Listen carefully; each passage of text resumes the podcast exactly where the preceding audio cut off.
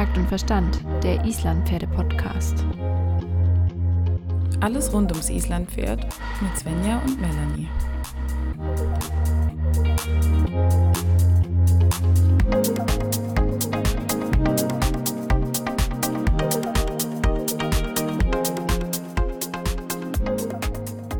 Hallo Svenja, wir sind Hi zurück. Melanie, endlich sind wir wieder da nach zwei Wochen Pause.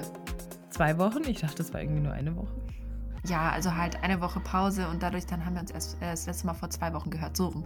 Sorry, ich habe mich Ja. falsch ausgedrückt. Richtig. Das neue Jahr startet nämlich schon, wie das alte aufgehört hat. Das hast du das letzte Mal schon gesagt. Echt? Oh Ja. nein, ich weiß schon nicht mehr, was ich gesagt habe. Das ist dein vernebeltes Gehirn.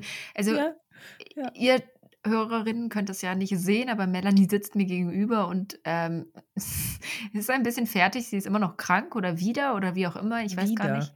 Wieder krank. Ja, du hast auf jeden Fall ein rotes Näschen und siehst ein bisschen müde aus. ja, mein Näschen brennt nämlich auch. Äh, weg von deinem Näschen hin äh, zu den wichtigen Themen des Lebens, nämlich Ponys. Richtig. Steffen ist wieder zurück. Steffen ist wieder zurück, das war auch beim letzten Mal schon. Steffen hat sich schon sehr gut eingelebt wieder. Und ähm, er hat irgendwie das Gaspedal gefunden. Bin ein bisschen überrascht. Darf ich kurz erzählen? Ich habe heute eine Sprachnachricht von Svenja bekommen in WhatsApp und die sagt, du glaubst es nicht, mein Pferd ist heute dreimal durchgegangen. Und ich habe schon gedacht, okay, Hamür war wohl nicht so gut drauf. Und dann war es aber nicht Hamür zur Abwechslung, sondern Steffen. Was hat er gemacht? Man, man muss dazu sagen, durchgehen hört sich sehr dramatisch an. Ich war ein bisschen, ein bisschen fahrlässig, weil ich habe mein Pferd am Schlackerzügel heimgeritten und er hat dann zweimal gemeint, ihn packt und er muss dann doch nochmal den schnellsten Gang einlegen und gucken, wie schnell man nach Hause kommt. Aber das ist ja innerhalb von drei Metern bei ihm wieder geregelt gewesen und dann war auch alles wieder gut. Ich war einfach nur ein bisschen überrascht. Aber ich meine, das ist ein Jungpferd, das ist vollkommen normal und vollkommen in Ordnung, dass er auch mal irgendwie lebendig wird. Einfach mal losrennt, weil er denkt, weil er selber denkt. Das ist jetzt nicht so ein Durchgehen wie Hamür, wenn der irgendwie Panik hat. Das ist ja eine ganz andere Geschichte. Ja, wobei, das ist, also der, da, da ging schon der Arsch direkt runter und los. Also ich war überrascht, Echt? was für Geschwindigkeiten da drauf waren. Ja, das, das erste Mal war, war auf der Bahn, aber da hatte er Angst. Also das war dann auch okay, da ist er halt durch seine Gruselstelle durch und danach dann, also er ist schon ohne zu zögern durch die Gruselstelle durch und danach wollte er halt schnell weg und dann ist er halt losgedöst und dann wusste ich kurz nicht, was ich machen sollte und er ist so wirklich schnell gewesen, habe ich ihn in den Pass gelegt. Und dann hat er sich gedacht, oh nee, das wird mir zu anstrengend. Aber das ist ziemlich gut, wenn das jetzt schon geht. Also dann Das wird geht bei ihm halt super einfach. werden. Das weißt du ja, du hast ihn ja auch schon in den Pass gelegt. Ich meine, da Ja. kommt noch, noch nicht viel hinten dran, aber es ist super einfach, dieses Pferd im Pass zu legen. Und ich Aber kann das das, ist ja schon mal nicht. viel wert. Darauf kann man gut aufbauen. Das war ja Ja, ich freue mich schon sehr. Ich freue mich schon sehr. Aber jetzt machen wir vielleicht erstmal ein bisschen Grundlagen, bevor wir anfangen, viel Pass zu reiten. Ne? Ach komm, Grundlagen werden, alle reden immer nur von Grundlagen. Vielleicht kann man auch einfach mal mit was anfangen, was Spaß macht.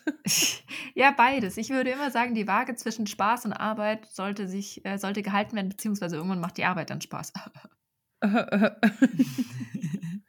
ja, wir reiten ja auch nur, weil es uns so viel Spaß macht, oder? Also, Eigentlich schon, das sollten wir auf jeden Fall.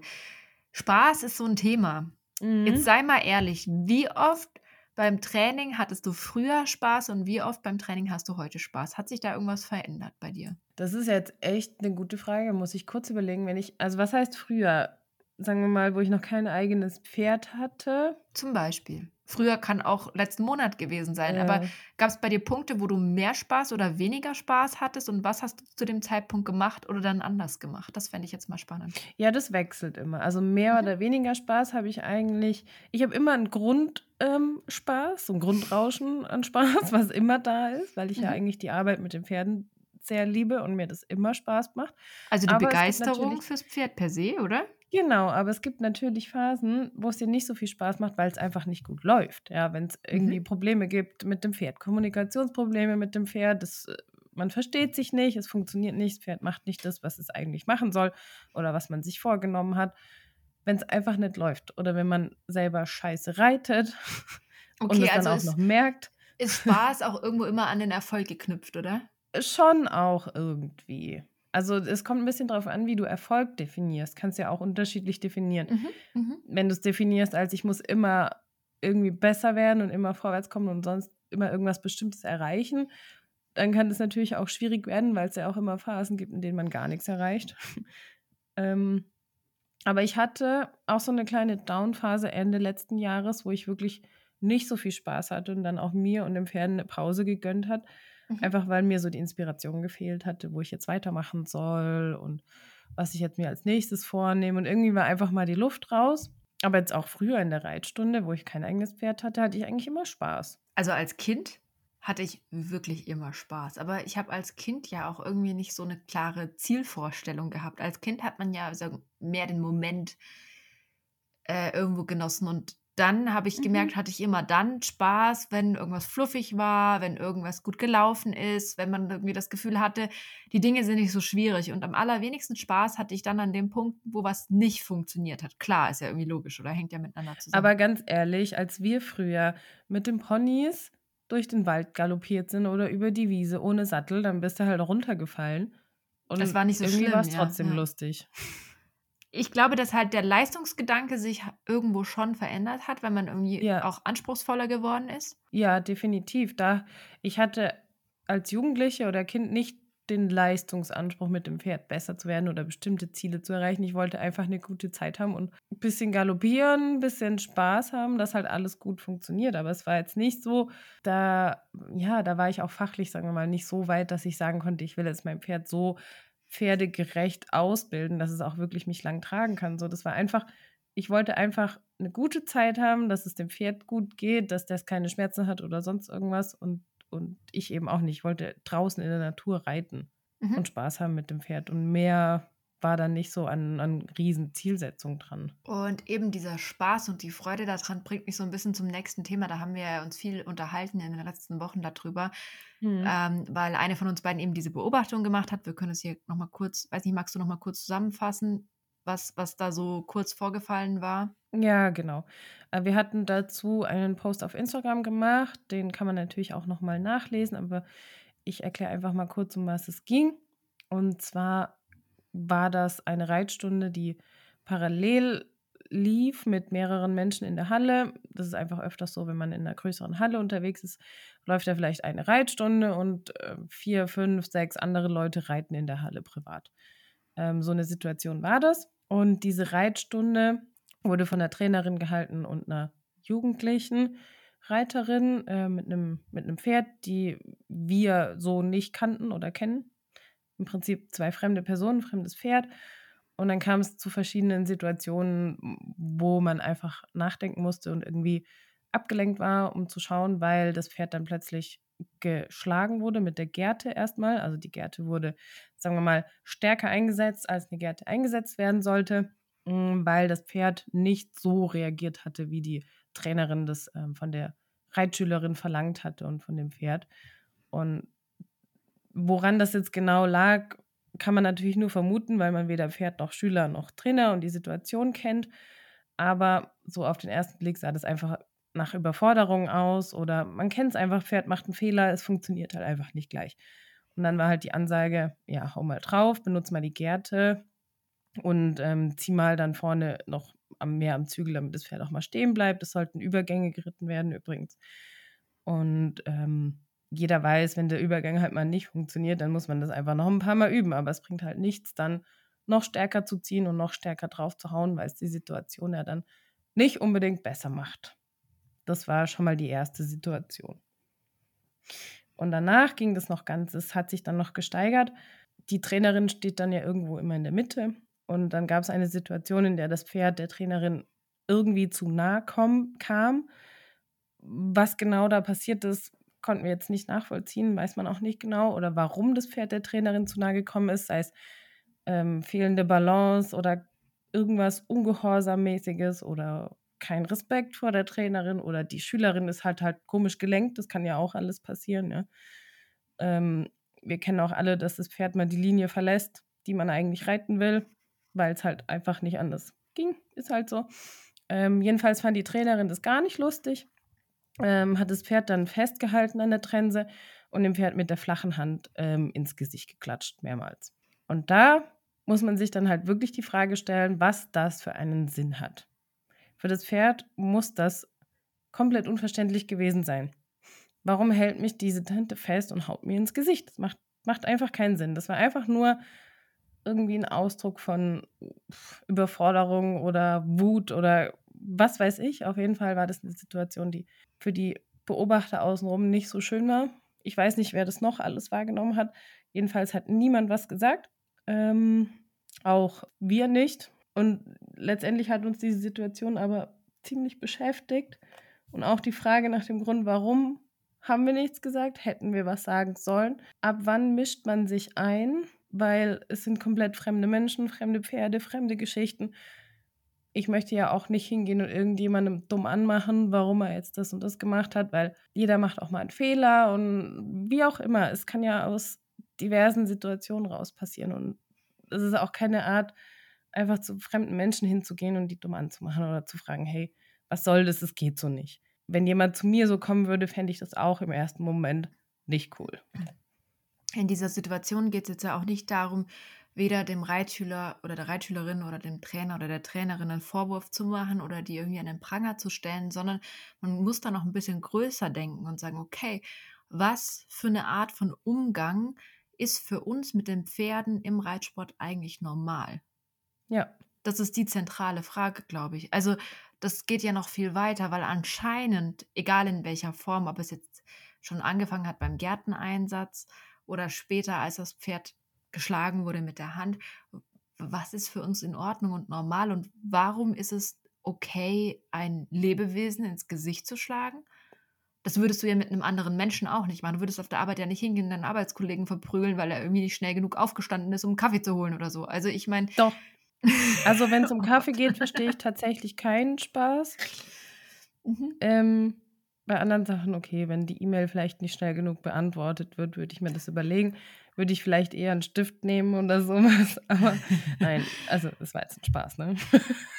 Äh, äh, Bitte also fragt meine Arbeitskollegen nicht. Sie werden niemals die Wahrheit erzählen. Sie werden immer schweigen.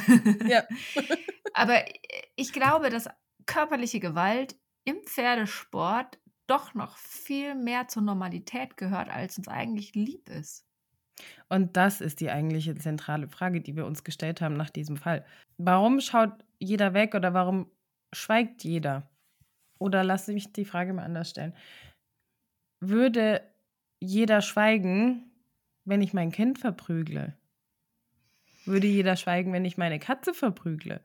Genau, das ist der Punkt. Ich habe auch gesagt, hätten wir diese Anzahl an Menschen mit als Eltern in einem Raum gewesen und eine Person hätte sein Kind geschlagen, bin ich mir ziemlich sicher, dass irgendjemand gesagt hätte, hey, was machst du da eigentlich? Ich weiß es nicht. Also ich weiß es gerade wirklich nicht. Ich stelle das jetzt echt mal so.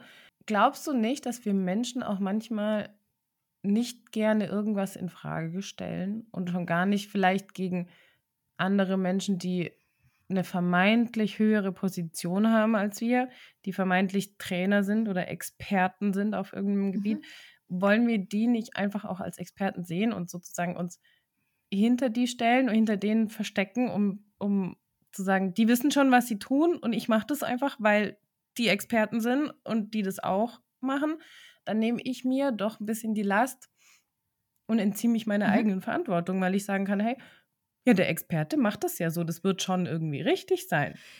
Du kannst es auch noch aus einem anderen Punkt sehen, wie es mir zum Beispiel früher oft ging. Ich habe einfach meine Expertise und meine Meinung oft in den Hintergrund gestellt und hätte mich gar nicht getraut, gegen jetzt einen höhergestellten, einen Trainer, einen Experten, einen Vorgesetzten was zu sagen, auch wenn ich vielleicht ein falsches Gefühl dabei habe. Aber ich kann diese Situation total gut nachvollziehen. Es geht nicht darum, dass man ähm, jetzt jedes Mal, wenn man glaubt, dass irgendwas falsch ist, sofort aufsteht und lautstark dagegen protestiert. Es geht mir erstmal darum, diese Situation zu verstehen und warum diese Dynamik da entsteht, dass einfach jeder sich dem dann so ergibt und einfach sagt, ja, ja, die wird schon wissen, was sie macht. Also das ist ganz zentral in der ganzen Sache und das verunsichert ja. mich dann auch wieder so, weil ich mir dann denke, okay, wo ist der Punkt, wo, wo, wo ist die Stelle?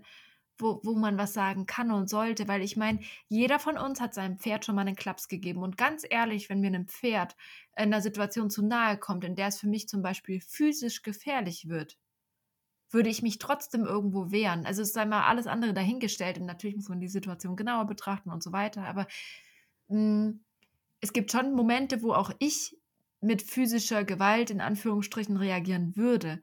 Aber wenn Ja. ich jetzt mein Pferd trainieren möchte und sagen will, okay, ich bin in einer Situation, wo ich will, dass es zum Beispiel losgelassen ist. Also mit Gewalt kriegst du das nicht hin. Das ist, es gibt so ein schönes ein, ein Songtext, Ja. ähm, da wird gesagt, mit Gewalt geht alles außer Schlafen. Und das zielt ja irgendwie so ein bisschen in die Richtung. Du kannst ja, genau, nicht du kann, kannst du jemanden zwingen zu schlafen? Ja, nein, eben, das geht nicht. Es geht nicht. Und genau das ist ja der Punkt. Du kannst auch nicht eine Losgelassenheit erzwingen. Es ist, es ist eine schwierige Situation. Ich glaube, es kennt jeder, dass man so bestimmte Autoritätspersonen auch einfach hat oder Mhm. hatte oder auch vielleicht von früher vom Reitunterricht, vielleicht auch als Kind, da war das irgendwie, man hat das nicht in Frage gestellt, wenn der Trainer Mhm. was gemacht oder gesagt hat. Du willst dich ja auch auf deinen Experten verlassen können. Natürlich, natürlich, das haben wir irgendwo schon mal gehabt. Natürlich will Mhm. ich mich auch auf meine Experten verlassen können, sei es der Hufschmied oder was auch immer. Genau, genau. Aber sobald ich ein schlechtes Gefühl dabei habe, darf ich dann, sage ich dann schon was oder warte ich erstmal ab? Oder weil ich möchte ja auch nicht irgendjemandem meine Meinung aufdrängen, völlig ungefragt. Du bist ja, de- dein Pferd ist ja dein Schutzbefohlener, sorry, du kannst gleich noch deinen Ja. Punkt anbringen, aber da ist es natürlich eindeutig, aber eben, wie ist es mit den Fremden? Fremden Reitern, Ja, ich denke halt immer, weißt du, erstens, du kannst nicht alle retten, so blöd es klingt, aber ich kann mich auch nicht überall einmischen und für alle anderen mitdenken. Es ist, es geht nicht. Man kann nicht für alle die Verantwortung übernehmen. Das wäre aber auch überheblich. Ja, Also das wäre wär ja auch total überheblich, das zu, zu meinen. Auch. Aber es gibt ja auch unterschiedliche Meinungen und unterschiedliche Wege. Und das Mhm. ist auch völlig in Ordnung. Und deshalb ist da immer die Frage, wo ist denn die Grenze zwischen den unterschiedlichen Wegen und wo wird es dann auch wirklich zu viel? Um nochmal Mhm. auf diese Geschichte zurückzukommen, als wir das Ganze auf Social Media gepostet haben, haben uns Mhm. ja auch sehr viele private Nachrichten erreicht. Also ich meine, es waren ein paar sehr, sehr gute Kommentare dabei und auch diese Aussage, die, die ja für vieles Tiertraining gilt, da wo Wissen aufhört, fängt Gewalt an und das müssen wir später auf jeden Fall nochmal aufnehmen, weil ich fand das einen sehr, sehr guten Punkt. Aber ich war total schockiert, wie viel physische und psychische Gewalt auch gerade im Unterricht an Menschen und Pferden passiert. Ja, und noch vorab, wir hatten ja eine Umfrage in der Story, in der wir Mhm. gefragt haben, hast du schon mal eine Situation beobachtet, wo ein Pferd unfair behandelt worden ist? Und ich glaube, es haben fast über 1000 Leute mit Ja gestimmt. Das waren Mhm. 98 Prozent. Mhm. Also es hat wirklich fast jeder, der da auf den Button geklickt hat, ähm, schon mal eine Situation beobachtet, die er als unfair oder respektlos oder gewaltvoll gegenüber des Pferdes empfunden Das ist hat. Und das finde ich Das ziemlich erschreckend. schockierend. Vielleicht haben die anderen, die es nicht gesehen haben, nicht abgestimmt. Das kann natürlich auch sein. Also es haben, ich kann hier gerade ein bisschen in die, in die, ähm, Es ist offen, ja. in die Zahlen reinschauen und natürlich haben, hat nur ein Bruchteil der Leute, die die Story gesehen haben, auch abgestimmt. Das ist normal, das ist einfach so. Aber von denen haben 96 Prozent haben wirklich gesagt, und es waren über 1000 Leute, dass sie Mhm. Gewalt im Umgang mit dem Pferd schon mal erlebt haben. Und das ist schon krass. Deshalb die Frage, gehört denn die Gewalt im Pferdetraining noch so zum Alltag dazu? Ist es einfach noch so? Sind wir als Reitsportler, als Pferdemenschen da noch hinten dran, hinter unserer, hinter der Zeit? Also es sind ja immer zwei Sachen. Du hast ja einmal deine eigene Bubble, was du erlebst auf deinem Hof, in deinem Verein, in, deinem, in deiner Sparte. Und du hast ja auch das, was die Öffentlichkeit erlebt von außen. Ich frage mich dann halt, wenn du den Hundesport anschaust oder andere Sportarten mit Tieren, andere äh, Trainingsarten mit Tieren gibt es ja auch, aber gerade Hunde zum Beispiel, da ging es früher sicherlich auch sehr gewaltvoll zu, möchte ich Mhm. gar nicht bestreiten. Aber ich glaube, da sind wir heute auf einem anderen Niveau. Ich bin jetzt kein aktiver Hundesportler, deshalb weiß ich das nicht so genau. Ich kann das nur von meinen Bekannten und Erfahrungen sagen. Da wird eben nicht mehr mit Gewalt und Schlägen oder sonst irgendwas trainiert, sondern fast. Aber äh, meinst mit du, dass vielleicht auch der Ehrgeizgedanke im Hundesport irgendwie anders formuliert wird als im Pferdesport? Ich habe das Gefühl, die Pferdesportler sind halt auch wahnsinnig ehrgeizige Menschen. Das sind die Hundesportler auch. Also ich Sind kenne auch. ehrgeiz- Ich kenne mich nicht gut mit dem Hundesport aus. Ich will da jetzt gar nicht irgendwie. Wir haben im Verwandtenkreis auch eine Hundesportlerin, die macht auch so Agility und so und die geht auch Mhm. Turniere und so weiter. Und da Mhm. sind die, die Leute schon auch sehr anspruchsvoll. Aber, Aber bei einem Agility-Kurs, dann kannst du den Hund ja nicht so, also ja, kannst du mit Sicherheit auch, aber da Das ist passiert ja es sehr halt. Du könntest Hunde genauso zwingen. Die machen ja auch Mhm. alles, um dem Menschen zu Mhm. gefallen. Hunde vielleicht sogar noch mehr als die Pferde. Ich weiß es nicht, weil Hunde sind ja noch mehr auf, auf Menschen fixiert und auch abhängig. Und die machen auch alles, um dem Menschen zu gefallen. Ich denke, das öffentliche Bild des Pferdesports ist hier auch nochmal ganz entscheidend und das sollten wir nachher auch nochmal aufgreifen, weil ich denke, das ist auch sehr entscheidend für unsere Zukunft. Wir als alle, wir alle als Pferdesportler, sei es als Freizeitsportler sozusagen oder als Profi, weil die Bilder, die nach außen dringen, sind natürlich auch die Bilder, die sich die Gesellschaft merkt. Und ich meine, wir wissen alle negative Ereignisse merken wir uns besser und länger als die positiven. Und ich meine, negative Ereignisse, damit konnten wir ja ganz gut dienen in den letzten Jahren und Monaten, oder? Genau, der Pferdesport allgemein, da brauchst du nur ähm, die letzten Olympischen Spiele anschauen und den Fünfkampf. Also das war ja sowieso das Paradebeispiel äh, an Negativität, was man irgendwie finden konnte. Dazu muss man aber auch sagen, dass die Idee dieser, dieses Teils der Disziplin, fremdes Pferd-Reiterpaar miteinander so einen schweren Parcours durchlaufen zu lassen, auch einfach wahnsinnig bescheuert ist. Ja, aber ich sag mal, der Normalo, der nichts mit Pferden am Hut hat, der kann ja das gar Weiß nicht das nicht. unterscheiden. Ja, klar. Ja. Der sieht halt, ja, die komische Frau da verprügelt den Gaul. Hau mal richtig drauf, ne? Genau, und viel mehr bleibt ja bei den Normalo-Menschen, die, den, Normalo, den Muggels, ja, die nichts mit Den- Pferden zu tun haben. Den Nicht-Zauberer. Genau, genau, bei denen Bleibt bleibt, es ja nur ja. sowas hängen. Und das ist ja das Schlimme dabei. Jetzt muss man sagen, die haben im Fünfkampf jetzt den Pferdesport übrigens rausgenommen. Finde ich ziemlich gut. Gute Entscheidung, ja. Genau. Die müssen jetzt nicht mehr reiten, die können jetzt Ninja-Parcours machen oder sowas. Auch Ja, ist schön. doch gut. Da können sie dann mit ihren Leistungen ja auch einfach überzeugen. Ich meine, Genau. wenn man sich mal überlegt, die Quintessenz des Pferdesports ist ja eigentlich die perfekte Einheit zwischen Reiter und Pferd. Egal, ob es beim Springen, in der Vielseitigkeit, in der Dressur ist, beim Gangpferdereiten, was auch immer, beim Westernreiten. Das ist ja immer die Einheit von Reiter und Pferd, die perfekt miteinander funktionieren. Natürlich kannst du das nicht in, was hatten die, 15 Minuten Vorbereitungszeit erreichen. Ja, genau. Dazu Also- möchte ich dir passend vorlesen ähm, aus den Leitgedanken der Five, Islandpferde, Leitgedanken, Sport. Mhm. Ähm, das Hauptkriterium beim Richten, darf ich das kurz vorlesen? Sehr gerne. Das wichtigste Kriterium beim Reiten sollte die Harmonie zwischen Pferd und Reiter sein. Der Reiter muss sein Pferd mit Fairness, Fingerspitzengefühl und Respekt behandeln, als Anführer und nicht als Beherrscher agieren. Er muss dem Wohlergehen des Pferdes zu jeder Zeit höchste Priorität einräumen und seine Gesundheit und Unversehrtheit gewährleisten. Das Pferd sollte die ihm gestellten Aufgaben mit Freude erfüllen können, gelassen, geschmeidig, dabei selbstbewusst, aufmerksam und aufgeweckt sein. Das ist die Einleitung der Sport äh, Judges Guidelines der Five. Ganz ehrlich, das sollte eigentlich so ein Leitgedanke für uns alle sein, oder? Ich finde das Ja. ziemlich schön formuliert. Gefällt mir ziemlich Ich finde gut. das auch ziemlich gut. Und es trifft für mich nicht nur Sportreiter Im Gedanken. Gegenteil. Also diese, Im Gegenteil. das trifft auf alles zu. ich würde sogar so weit gehen, nicht zu sagen, es trifft nicht mal auf Reiterinnen Gedanken zu, sondern vielleicht sogar auf Umgang grundsätzlich mit einem Tier. Das hat mir sehr, sehr gut gefallen. Ich habe nämlich extra nochmal nachgeschaut, was da auch drin steht, weil gerade ja auch oft Richter, Turnierrichter in der Kritik sind, dass sie eben Mhm. nicht streng genug richten oder nicht, sagen wir mal, nicht ganz so pferdegerechtes ähm, Reiten ahnden und so weiter. Und wenn man sich diese Leitgedanken anschaut, wir wissen, die sind ja auch überarbeitet worden in den letzten Jahren mehrmals. Also da hat man auch Mhm. sehr, sehr viel Arbeit reingesteckt. Aber ich bin mir sicher, dass solche Gedanken schon länger da drin stehen. Und ich glaube, dass das erstmal das Allerwichtigste ist, dass eben da mit gutem Beispiel vorangegangen wird, solche Gedanken zu formulieren, ist ja auch nicht einfach. Ich meine, das, das liest sich jetzt so nett und du sagst ja, ja, Mhm. ja, ja, ja.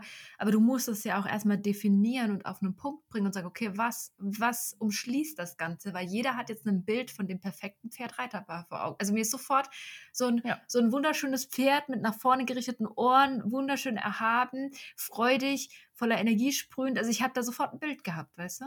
Ja. Das musst du ja auch erstmal so bündeln in zwei Sätzen. Genau. Und das finde ich schon sehr gut auch auf den Punkt gebracht. Jetzt ist nur die Frage, können wir das überhaupt mit dem Turniersport verbinden? Funktioniert das überhaupt, so wie es im Moment ausgeübt wird? Das ist jetzt wieder eine sehr ähm, eine Frage, die wir jetzt nicht beantworten werden können. Aber die Frage kannst du dir dem ganzen Pferdesport stellen. Das hat jetzt nichts mit dem Island-Pferdesport zu tun, sondern du kannst du dem gesamten Reitsport eigentlich stellen. Weil, genau, ich mein, weil wenn Ahnung. wir jetzt nochmal zurückgehen zu Olympia, mhm. da gab es ja nicht nur, oder es war ja nicht nur der Skandal im Fünfkampf, da ging es ja dann noch weiter mit diesem Pferd, das in der Vielseitigkeit gestorben ist, mhm. an irgendeinem, weiß ich nicht mehr, was da passiert ist. Ähm, dann war es in der Dressur ja auch nicht so toll, ne? Und da gab es ja diverse Schlagzeilen. Dann kam letztes Jahr das auf mit dem Springsport, mit dem, mit dem Barren, Barren oder ja. Touchieren gegen die Vorderbeine. Übrigens wurde auch das Touchieren mittlerweile verboten. Finde ich eine sehr, sehr positive Entwicklung. Wenn wir schon mhm. bei diesen großen Skandalen sind, die auch nach außen oder in der Öffentlichkeit sehr, sehr wirksam waren. Also kann man hier auch mal kurz festhalten, es findet auch eine Entwicklung statt, weil das ist ganz wichtig. Oft hat man das Gefühl, man begibt sich in so eine Negativspirale der Gedanken, wenn man über die ganzen ja, Gewalttätigkeiten im Pferdesport nachdenkt. Und das ist ja ein Punkt, wo man sagen muss, okay, es tut sich ja auch was in die positive Richtung, dass genau sowas dann auch verboten wird. Wahrscheinlich sehr viel zu spät, leider auch durch einen großen Skandal, aber es wird darauf reagiert. Ja. Das ist auch ein wichtiger Punkt. Definitiv. Also man findet auch in den Medien ähm, in den, sagen wir mal, Allerweltsmedien, jetzt nicht Fachmedien Pferd, sondern wirklich Medien, die mhm. sich mit allen möglichen Themen beschäftigen, diverse Überschriften über den Reitsport und die meisten sind halt leider nicht positiv. Ja, da gibt es dann auch so Sachen wie Reitsport, Kampf gegen Tierquälerei, die lange Liste der Skandale. Und mhm. dann kommen dann drunter Toll. diverse Skandale, die die letzten Jahre aufgetaucht sind. Ähm, da gibt es dann schon, mh, mm, sagen wir mal, mediales Echo, was nicht so positiv ist. Und dann kommen natürlich auch die Tierschutzverbände oder ein Verband wie PETA ums Eck, die dann gleich das Ganze auf die Spitze treiben und ganz radikal werden und sagen, ja, eigentlich sollte man gar nicht mehr reiten. So weit kannst du das ja schon mal Punkt. treiben. Also ich weiß noch genau, es gab, ich weiß, war es dieses Jahr auf holländischen Springturnieren von PETA-Aktivisten Aktionen, wo sich quasi, wo, wo demonstriert wurde gegen den Pferdesport, wo Menschen Stimmt. einfach teilweise nackt sich auf den Parcours gestellt haben, die Leute der Tierquälerei angeprangert haben und so weiter. Und das bleibt auch nicht unbemerkt und ja. es macht auch Angst, weil das, was wir da sehen, ist ja nur ein ganz kleiner Teil des Pferdesports. Und den ganzen Pferdesport damit zu verbieten, würde für viele, viele Tausende von Menschen bedeuten oder noch mehr, dass sie einfach ihr liebstes Hobby und ihre schönste Zeit nicht mehr ausüben dürften. Also, wenn ich überlege, ja. dass mir der Reitsport verboten werden würde, ich wüsste nicht, was ich machen sollte, ganz ehrlich. Ja, das fände ich auch nicht cool. Aber das bringt einen dann zu dem Punkt, dass man sich überlegen muss, okay, was für ein Bild sende ich als Reitsportler in die Welt hinaus? Und was mache mhm. ich, wie gehe ich mit dem Lebewesen Pferd um? Was zeige ich der Öffentlichkeit? Und das ist egal, ob du auf Instagram unterwegs bist, ob du ein Turniersportler bist, ob du einfach nur ein Freizeitreiter bist, der durch deinen lokalen Wald tingelt und zehn äh, Fußgänger trifft. Aber es kommt genau darauf an, was für ein Bild zeigst du der Welt, was für ein Bild zeigst du der Öffentlichkeit und wie gehst du mit deinem Tier um? Ich glaube, das ist ja. ganz entscheidend. Ja, das denke ich auch. Und das fängt natürlich bei den bekannten Personen an, die auch wirklich im Rampenlicht stehen, die natürlich den hohen Leistungssport auch ausüben. Das kannst du natürlich auch nicht mit jedem Pferd machen. Es gibt ja auch Pferde, die nicht für den Turniersport geeignet sind und die das einfach auch nicht ertragen.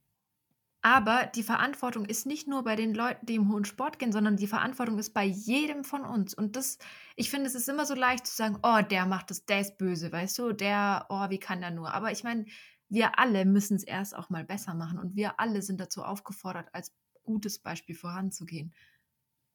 Definitiv. Das auf jeden Fall. Ich würde dir aber gerne mal noch was von Isabel Wert vorlesen. Mhm. Ähm, das, dieser Artikel ist tatsächlich aus dem Stern online. Also ähm, totale Breit, Breitmedien. Genau, genau. Deshalb meine ich, ja. ist es nicht nur in Pferdefachmedien vertreten, das mhm. Thema, sondern auch wirklich in solchen ja, Medien wie dem Stern. Das ist vom, vom Februar 22. Ähm, und da ging es darum, dass Isabel Wert ähm, kritisiert worden ist von, von Peter und von verschiedenen Tierschützern, die eben auch Kandare, Sporen und Peitsche verbieten möchten. Und daraufhin ähm, hat Isabel Wert gesagt, ähm, einen Moment, sie meint, warum schaffen wir es nicht, darzustellen, dass wir Sport betreiben? Wir fordern Leistung, ja, wir loten Grenzen aus. Und sie hatte das eben gesagt auf die, auf die Kritik hin. Weiter ging es dann mit, wenn wir von einem Pferd Leistung fordern, dann muss auch erlaubt sein, dass wir agieren und reagieren. Dazu gehört eine Kandare, ein Sattel, Sporen und Peitsche. Nach Ansicht äh, des Dressurstars, ja, da war das Zitat zu Ende. Also man muss transparent erklären dürfen, ohne dass man in die Schublade der Tierquälerei kommt. Und das ist völlig verpasst worden bei dieser Kritik. Sie kritisiert damit auch die FN, die zum Beispiel gar nicht reagiert hat auf solche Kritiken. Ähm, sie wirft dem Verband eben auch vor, bloß nichts sagen, man könnte ja in ein Wespennest stechen. Das ist meines Erachtens die völlig falsche Taktik. Ich fand das einen sehr spannenden Gedanken von ihr. Ich bin jetzt kein super Fan von Isabel Wert, weil man auch von ihr Bilder und Videos kennt, in der die Pferde zum Beispiel unschön und nicht taktklar laufen. Ähm, aber ich finde diesen Gedanken spannend, dass sie sagt, man muss auch erklären dürfen, wenn man Sport treibt. Und natürlich geht man auch an die Leistungsgrenze. Da kannst du jetzt natürlich auch wieder fragen, muss ich mit einem Pferd überhaupt an die Leistungsgrenze gehen? Das ist eine ganz andere mhm. Frage. Mhm. Aber aus der Perspektive finde ich es auch mal wichtig zu sagen, dass es vielleicht sinnvoll ist, mal zu erklären, was wir überhaupt für einen Sport betreiben. Aber meines Verständnisses nach waren doch Sporen und, und eine Kandara immer dazu da, feinere Hilfen zu geben und, und noch ein bisschen genauer und nicht mhm. die Leistungsgrenze des Pferdes. Also ich finde das schon, dieses Zitat in vielerlei Hinsicht auch schwierig. Mhm. Aber ich finde es total fair zu sagen, hey, warum dürfen wir auf unserer Seite uns nicht auch mal erklären? Das finde ich total gut, weil am Ende kommt nur durch Austausch und durch Wissenserweiterung und Standpunkte wahrzunehmen ja auch ein ganzes Bild zustande. Genau. Und da kommen wir dann wieder an den kritischeren Punkt, wo es dann heißt, in einem anderen Artikel, ähm, hat nämlich die FN erklärt, auch im Hin, äh, in Bezug auf, auf Sporen, Gärte und Kandare, regelrecht angewendet dienen sie der Unterstützung der Reiterhilfen und nicht etwa zur Bestrafung des Pferdes. Und dann sind wir genau bei dem Wort regelgerecht oder regelkonform angewendet. Und das ist eine Auslegungssache, oder nicht? Mhm. Mhm. Absolut. Absolut, klar. Du, du kannst es ja auch nicht messen. Das ist ja auch das Problem.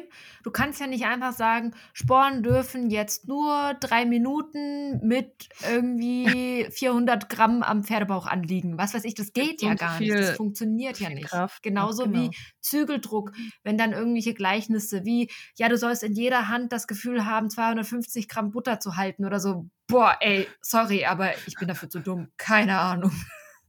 Ja, nimm dir doch einfach mal Butter mit das nächste Mal. Vielleicht sollte ich statt mit Zügeln einfach mal mit zwei Stück Butter reiten. es, ist, es ist so schwierig. Du kannst ja keine Parameter festlegen und sagen, jedes Pferd darf genau für so und so viele Minuten so und so viel Druck im Maul mit dem und dem Gebiss verspüren, damit das in Ordnung ist. Klar, es gibt diese Hochrechnungen, Gebisse mit Hebelfaktor er, erhöhen den Druck im Maul um so und so, um so und so einen Faktor. Das bedeutet, dein Pferd hat so und so viel 100 Kilo auf einmal in der Fresse, wenn, wenn du mega an der Kandare ziehst und so. Äh. Natürlich ist das absurd und regt zum Nachdenken an, aber du hast ja gar keine, gar keinen Richtwert. Ja.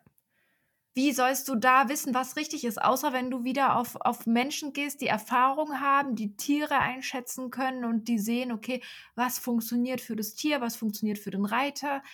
Es ist so schwierig. Ja. Das was ich tatsächlich aber auch noch interessant finde, nochmal kurz, um auf das Zitat zurückzukommen, mhm. ähm, dass der Verband sich versteckt, finde ich natürlich dann auch sehr, sehr schade, weil ich meine, es mhm. ist die Verantwortung des Verbandes, ist auch dem Pferdesport von seiner positiven Seite zu zeigen und auch das zu zeigen, wofür wir alle Reiter stehen oder alle Reiterinnen, egal ob wir Freizeitreiter sind oder was weiß ich, alle Sparten und so weiter, weil wir müssten eigentlich noch viel mehr zeigen, wie schön unser Sport sein kann, mit was für einer ja, Einheit Reiter und Pferd Ja. verschmelzen können. Ich meine, es gibt so, so unendlich viele schöne Beispiele. So ist es. Ich möchte jetzt noch mal was von Isabel Wert anbringen. Auch ein Artikel online von sport.de ähm, aus dem September 21. Das war also kurz nach Olympia. Da ging es eben auch um die Frage, ähm, die Überschrift lautet Tierquälerei. Isabel Wert wehrt sich gegen Kritik. Wunderbare Überschrift. Das ist schon wieder so ein bisschen Bildniveau, ne? Ja, ja, ja, ich glaube, das ist diese Seite auch, aber ich fand das auch nochmal ganz spannend. Da ging es nämlich drum, kurz davor hat Wert eben auch gesagt, dass das mit dem Fünfkampf im im Prinzip Schwachsinn ist, weil so ähm, in dieser kurzen Zeit kein Team entstehen kann. Und dann sagt sie weiter unten, Dressurreiten sei ein Miteinander, bei dem das Pferd auf die Hilfen des Reiters reagiert. Am Ende des Tages ist die Ausbildung eines Pferdes sehr vergleichbar mit der eines Kindes. Und der Lernprozess eines Kindes in der Schulklasse entspricht dem täglichen Training mit einem Pferd. Das fand ich schwierig. Okay. Wieso fandest du das schwierig? Erklär's mir. Weil ich weiß es nicht. Ich habe jetzt, also Kinder schlagen oder mit Hilfsmitteln pieksen, ist ja schon längere Zeit nicht mehr en vogue. Ja, Kinder, Kinder schlagen, Kinder mit einem Gürtel bestrafen, Kinder mit einem Stock schlagen, mit einem Lineal, was auch immer, ist schon lange nicht mehr en vogue, wie du es so schön gesagt hast. Ähm, aber im Pferdesport ist es halt einfach anscheinend noch Alltag, wie wir ja selber irgendwie erlebt haben. Und ich meine, ich bin mir sicher, dass fast jeder Pferdemensch, jede Pferdemenschin irgendwo schon mal erlebt hat, dass das Gewalt an einem Tier ausgeübt wurde. Warum? Ja, so ist es. Warum? Ich meine, das kommt natürlich aus einer Zeit, ja, wenn ich jetzt einen Ackergaul habe, der mir den Boden umgraben muss, dann kann ich jetzt von so einem Bauer von früher eben nicht erwarten, dass der Liberty mit seinem Ackergaul macht und ihn mit Ja. positiver Verstärkung über den Acker lockt. Ja, wenn wir es jetzt mal ehrlich betrachten. Das war eine andere Zeit, andere Umgangsformen. Ne? Da Aber da man war das Tier ja auch noch ein Nutztier. Da hast du ja eh ein anderes Verhältnis zum Tier gehabt. Jetzt haben wir Pferde Ja. einfach nur noch für unser Vergnügen. Selbst Nutztiere dürfen heute Ja. nicht mehr geschlagen werden. Also, Natürlich, natürlich. Aber der Punkt ist, du hattest einfach damals dieses Pferd als Arbeiter und jetzt hast du ein Pferd einfach nur noch als Freizeitpartner. Als was, was zu deiner Freude und zu deinem Pläsier quasi funktionieren soll. Und da kann ja, man es schon heißt erwarten, ja auch immer Partnerpferd und, und Genau. Freizeitpartner. Und wir sind ja auch sehr, sehr darauf bedacht, dass das Pferd eben kein Sportgerät ist. Und jetzt mal ganz ehrlich, würdest du deinen Partner verprügeln, weil er die Küche wieder nicht aufgeräumt hat? Sie denkt zu lange. Nein, selbstverständlich nicht. Also ich meine, Gewalt, Gewalt im, im ähm, häusliche Gewalt, Entschuldigung, ist ja auch nicht, nicht in Ordnung. Ich meine, das ist ja auch irgendwo so, es funktioniert Passiert Nicht aber auch noch oft genug. natürlich, um Gottes Im Willen, ich möchte jetzt gar müssen wir nicht, leider auch sagen. natürlich, ich will jetzt auch gar nicht auf häusliche Gewalt eingehen, das ist äh, ein Thema, da müsste man, glaube ich, nochmal sehr viele Stunden drüber sprechen. Mhm. Passt jetzt aber nicht hierher. Aber ich meine einfach nur, du, in jedem anderen Blickwinkel des Lebens ist Gewalt keine Lösung und nicht in Ordnung. Warum im Pferdesport noch? Warum? Ja. Das kann ich dir nicht so beantworten. Ich glaube, dass das tatsächlich gewachsen ist.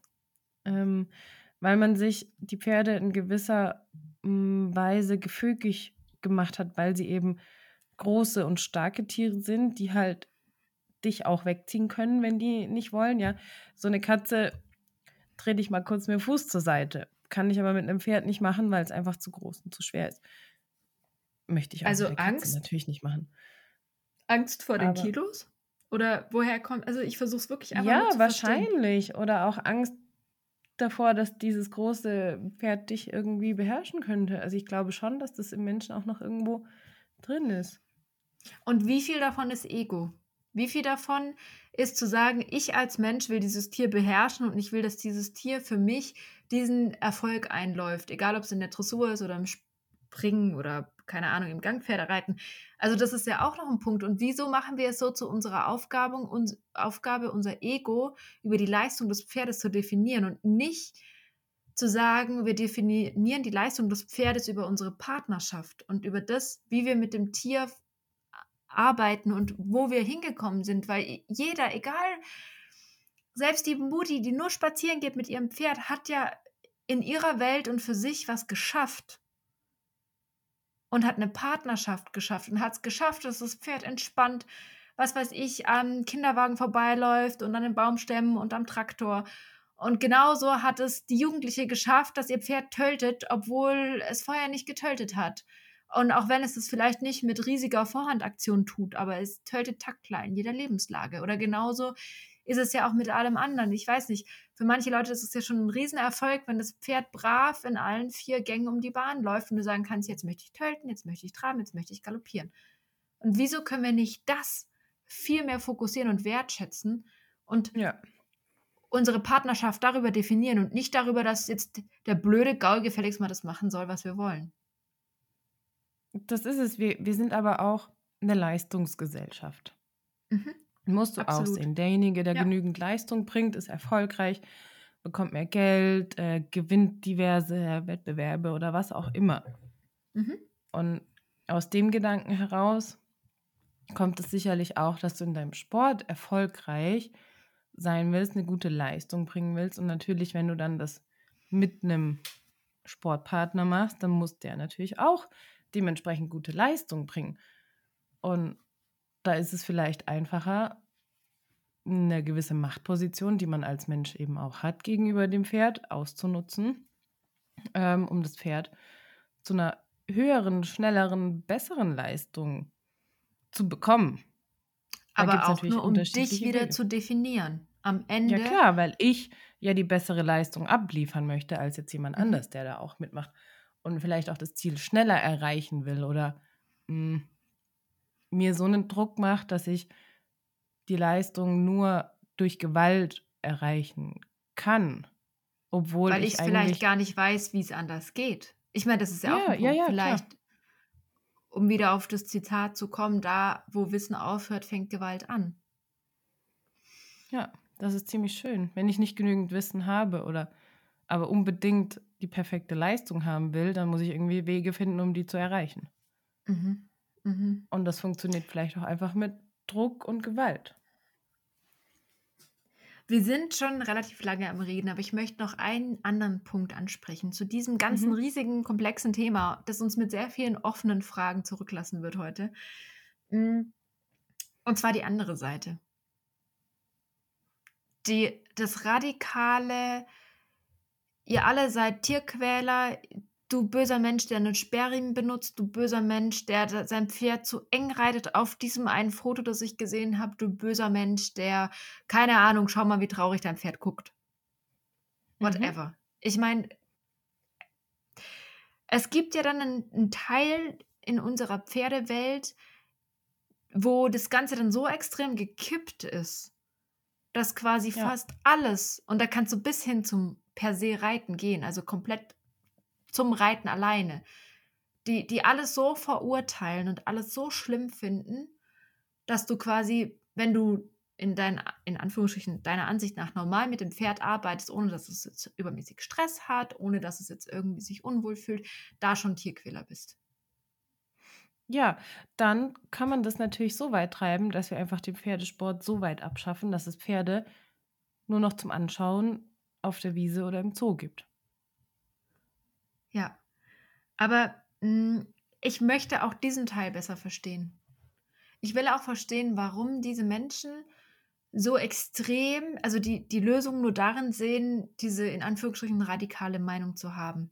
Und nicht mhm. einfach tolerieren zu können, dass es andere Menschen gibt, die einfach das Training mit ihrem Tier so praktizieren, wie sie es für richtig halten und das auch funktioniert. Und ich kenne noch, ich kenne genug, keine Ahnung, Menschen, die in einem ganz anderen Zeitalter groß geworden sind und die mit ganz, keine Ahnung, mit Sport und Kandare arbeiten, aber trotzdem ein wahnsinnig gutes, positives Verhältnis zum Pferd haben. Und das ja. in keinster Weise missbrauchen. Keine Ahnung, die, die nach alten Reitmeistern gelernt haben und trotzdem jedes Pferd unglaublich gut erfassen können und in seinem Komfortbereich arbeiten können und dem wahnsinnig viel beibringen können. Genau, das war ja damals auch schon. Da gab es ja genauso äh, verschiedene Ansätze und Reitweisen. Und ich denke, mit dem zunehmenden Leistungsdruck unserer, auch unserer Gesellschaft und auch je mehr es auch ums Geld geht, desto mehr hat sich dann natürlich auch ähm, in die gewaltvollere Arbeit entwickelt. Also muss man schon auch sehen. Weiß ich nicht, wenn du ins alte Griechenland guckst oder so, die haben ihre Pferde schon immer mit brutalsten Methoden auch zugeritten. Da gab es mit Sicherheit mhm. auch schon immer beide Seiten. Aber ich frage mich dann auch, also gerade wenn wir Social Media betrachten, ich meine, das ist jetzt vielleicht das präsenteste Beispiel. Also ich für mich persönlich, ich überlege mir immer viermal, was ich poste, weil ich immer denke, wer könnte jetzt was davon denken, weil ich will nicht einen falschen Eindruck erwecken. Obwohl ich weiß, dass ich in 80 ja. bis 90 Prozent der Fälle immer fair und gerecht mit meinen Pferden umgehe. Jeder ist Mensch, jeder hat mal einen schlechten Tag. Ich will das jetzt gar nicht ausschließen. Und ich weiß jetzt noch viele Dinge nicht, die ich wahrscheinlich in drei Monaten, fünf Jahren oder einem halben Jahrhundert wissen werde. Und das ist auch vollkommen okay. Ich handle in dem Moment für mein Wissen und Gewissen am besten. Genau, und das ist ja auch, darum geht es ja. Das sollte man zumindest, das kann jeder für sich selber machen. Ja, das ist zumindest mal ein Punkt, den man wirklich selber machen kann, sich selber immer fragen kann. Aber ich glaube, man kommt in dieses Extreme rein, wenn man sich damit mehr beschäftigt und dann auch immer mehr merkt, hey, das ist eigentlich überhaupt nicht schön fürs Pferd und da ist es nicht schön und da ist es vielleicht auch nicht schön. Du kommst so vom einen in den anderen Punkt und du möchtest irgendwas ändern, weil du ja siehst, da ist es nicht gut, da ist es nicht gut. Du möchtest irgendwas tun und dann schließt du dich halt mal einer radikaleren Meinung an, weil das vielleicht auch erstmal der einfachere Weg ist, als mit also jedem. Also, fest, festhalten sollte man hier, dass jetzt zum Beispiel diese, ich nenne es jetzt radikal, ich will jetzt dieses Wort nicht so oft benutzen, aber dass genau diese Gedankengänge und, und diese Meinungen halt eigentlich was sehr Gutes im Sinne haben, erstmal. Definitiv. Die wollen Veränderung schaffen, die wollen ein besseres Miteinander im Pferdesport schaffen. Das ist doch erstmal eigentlich ein toller Grundgedanke und was Gutes. Können wir ja einfach mal so ah. sagen, ohne es jetzt zu werten. Das ist, also doch, es ist gewertet, aber halt ohne, ohne jetzt irgendwie zu sagen, okay, man muss aber und dies und jenes, sondern eigentlich wollen wir doch alle, dass der Pferdesport gut und pferdegerecht ausgeführt wird und wir viele schöne Bilder sehen. Absolut. Aber man mu muss halt irgendwie auch bedenken, dass ich nicht das Gesamtsystem von einem auf den anderen Tag ändern kann, indem ich jetzt die Kandare verbiete. Das funktioniert ja trotzdem nicht. Die Problematik dahinter ist, also ich habe mir zum Thema Radikalisierung oder radikalem Denken mal ein bisschen was recherchiert, aber das kommt natürlich eher aus der politischen Richtung, greift hier aber, glaube ich, auch. Mhm. Und ähm, da geht es eben darum, dass es vor allen Dingen wenn man, wenn man so eine extreme Meinung hat, dann werden Einstellungen oder Überzeugungen entwickelt und übernommen, die eine, einer Ideologie vorangehen. Und ähm, man kann eigentlich sagen, dass die Leute wie so eine Art Tunnelblick bekommen und anfangen, nicht mehr nach rechts und links zu gucken, sondern sagen, nur das, was ich sehe, ist das einzig Richtige oder das einzig Wahre. Ich meine, es gibt es noch in viel extremerer Form in der Politik und auch viel schlimmer ausgeprägt. Da sind wir ja mit unseren Ponys eigentlich zu belächeln, muss man sagen, über was wir uns dann aufregen, wenn man es mal im ganz großen Bild sieht. Aber trotzdem, und eben, dass man Dinge lediglich nur noch aus dieser einen Perspektive betrachtet und, und auch sagt, okay, ich möchte den Leuten, die für mich was Schlechtes machen, gar nicht mehr zuhören. Ich glaube, das ist der, der toxischste Gedanke, den man eigentlich haben kann. Mhm. Nicht mehr den Austausch anzustreben, sondern zu sagen, ich stecke diesen Menschen, diese Reitweise, diese Gruppe, diesen Verein, whatever, in eine Schublade und mache diese Schublade zu. Genau, und mach sie nicht mehr auf. Ja. Aber das ist natürlich auch das, was einfach ist. Ja, ich, Menschen möchten sich ja gerne, sagen wir mal, einem Lager anschließen. Wir sind ja eigentlich auch soziale Wesen, die in ein soziales Gefüge sich auch einfügen wollen und da dazugehören wollen und, und und das Gehirn liebt Schubladendenken. Ja. Das Gehirn setzt gerne Dingen einen Stempel auf und sagt, du gehörst da rein und da ordne ich dich zu und fertig. Und das ist das, wo wir uns selber alle mal an den Allerwertesten packen können und sagen können, okay, und wir alle müssen uns anstrengen, wenn wir uns mit diesem Thema wirklich gut auseinandersetzen wollen und sagen, okay, und ich höre jetzt mal jemandem zu, der Schlaufzügel benutzt. Dabei geht es nicht darum, dass ich dann nachher selber meine Schlaufzügel auspacken soll und sagen soll, okay, ich mache das jetzt blind, genauso wie der das gesagt hat. Aber ich versuche mal, andere Blickwinkel zu verstehen und mir erklären zu lassen, warum Menschen genau das tun. Und Mhm. dann kann man in den Austausch gehen und dann findet man vielleicht ein viel umfassenderes Bild und eine bessere Gesamtheit des Ganzen. Man kann zumindest anders mit Menschen umgehen und mit denen sprechen. Und das finde ich immer wichtig, als das gleich abstempeln, mit dir rede ich nicht. Du Ja. bist böse. Das ist super bescheuert, ganz ehrlich. Das ja, aber es ist total Oh. einfach. Und wenn wir ehrlich sind, hat doch jeder so Schubladen, die man immer mal auf und wieder zumacht. Das ist doch ganz normal. Man muss es nur vielleicht zu dem Punkt kommen, um es zu reflektieren, zu sagen, oh, Moment mal, da war gerade meine Schublade, ich mache die jetzt vielleicht doch nochmal auf. Aber ich glaube, das gibt uns so viel mehr, wenn wir sagen, okay, wir fangen an, unsere Schubladen wieder aufzumachen, reinzuschauen, was für ein Scheiß da eigentlich sich angesammelt hat und vielleicht nochmal neu zu sortieren. Weil Ja.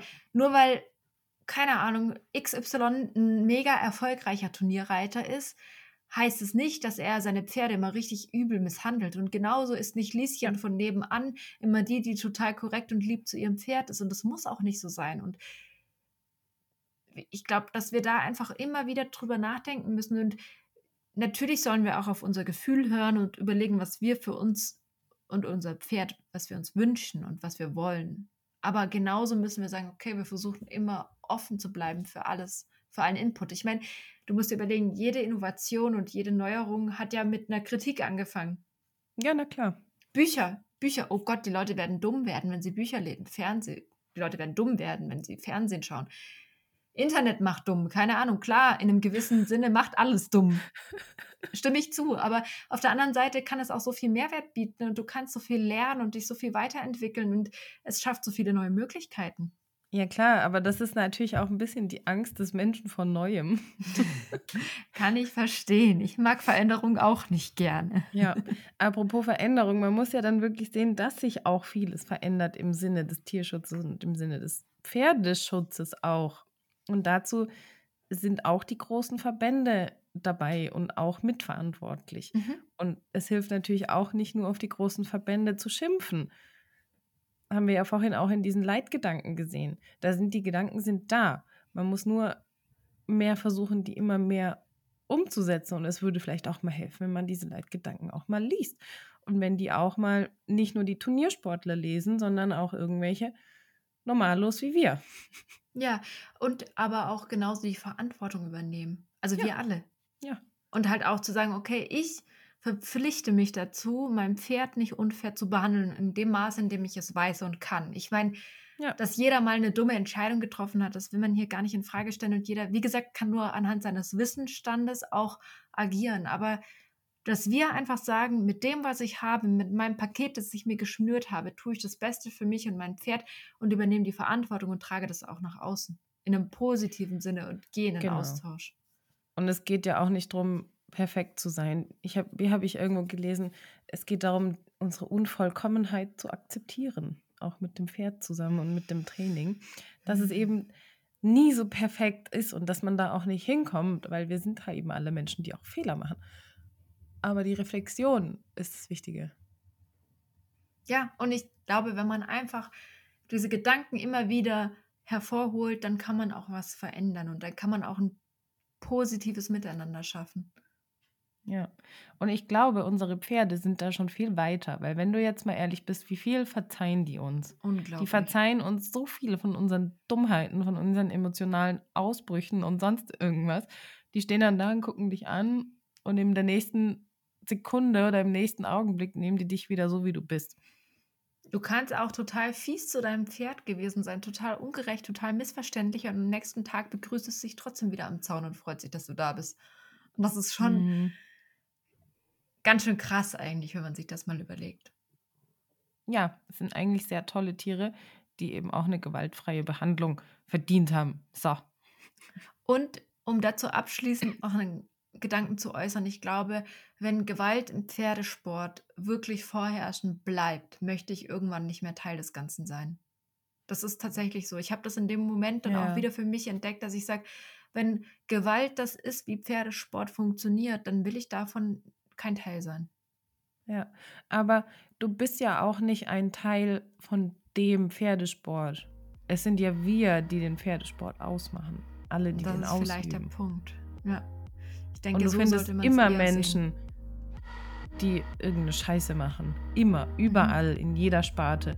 Die betrügen, die mit Gewalt vorgehen. Immer. Gibt's immer. Aber wir, die breite Masse und der Großteil, wir sind die, die den Pferdesport ausmachen. Und wir müssen auch, sagen wir mal, unsere Stimme erheben, jetzt im symbolischen Sinne, und das nach außen tragen, dass eben nicht nur die schwarzen Schafe gesehen werden, sondern die breite Masse. Und da geht jetzt unser Aufruf an alle raus. Es geht nicht darum, uns zu verlinken oder irgendwas zu machen, aber einfach nur für euch selber. Zeigt einfach das beste Bild vom Pferdesport. Und das, was die Beziehung mit dem Pferd ausmacht, zeigt es einfach nach außen und freut euch daran. Weil genau dafür gehen wir jeden Tag in den Stall und haben jeden Tag auch eigentlich echt eine verdammt gute Zeit. Und ganz ehrlich, darauf will ich nie wieder verzichten müssen. Ja. So ist es. Tschüss.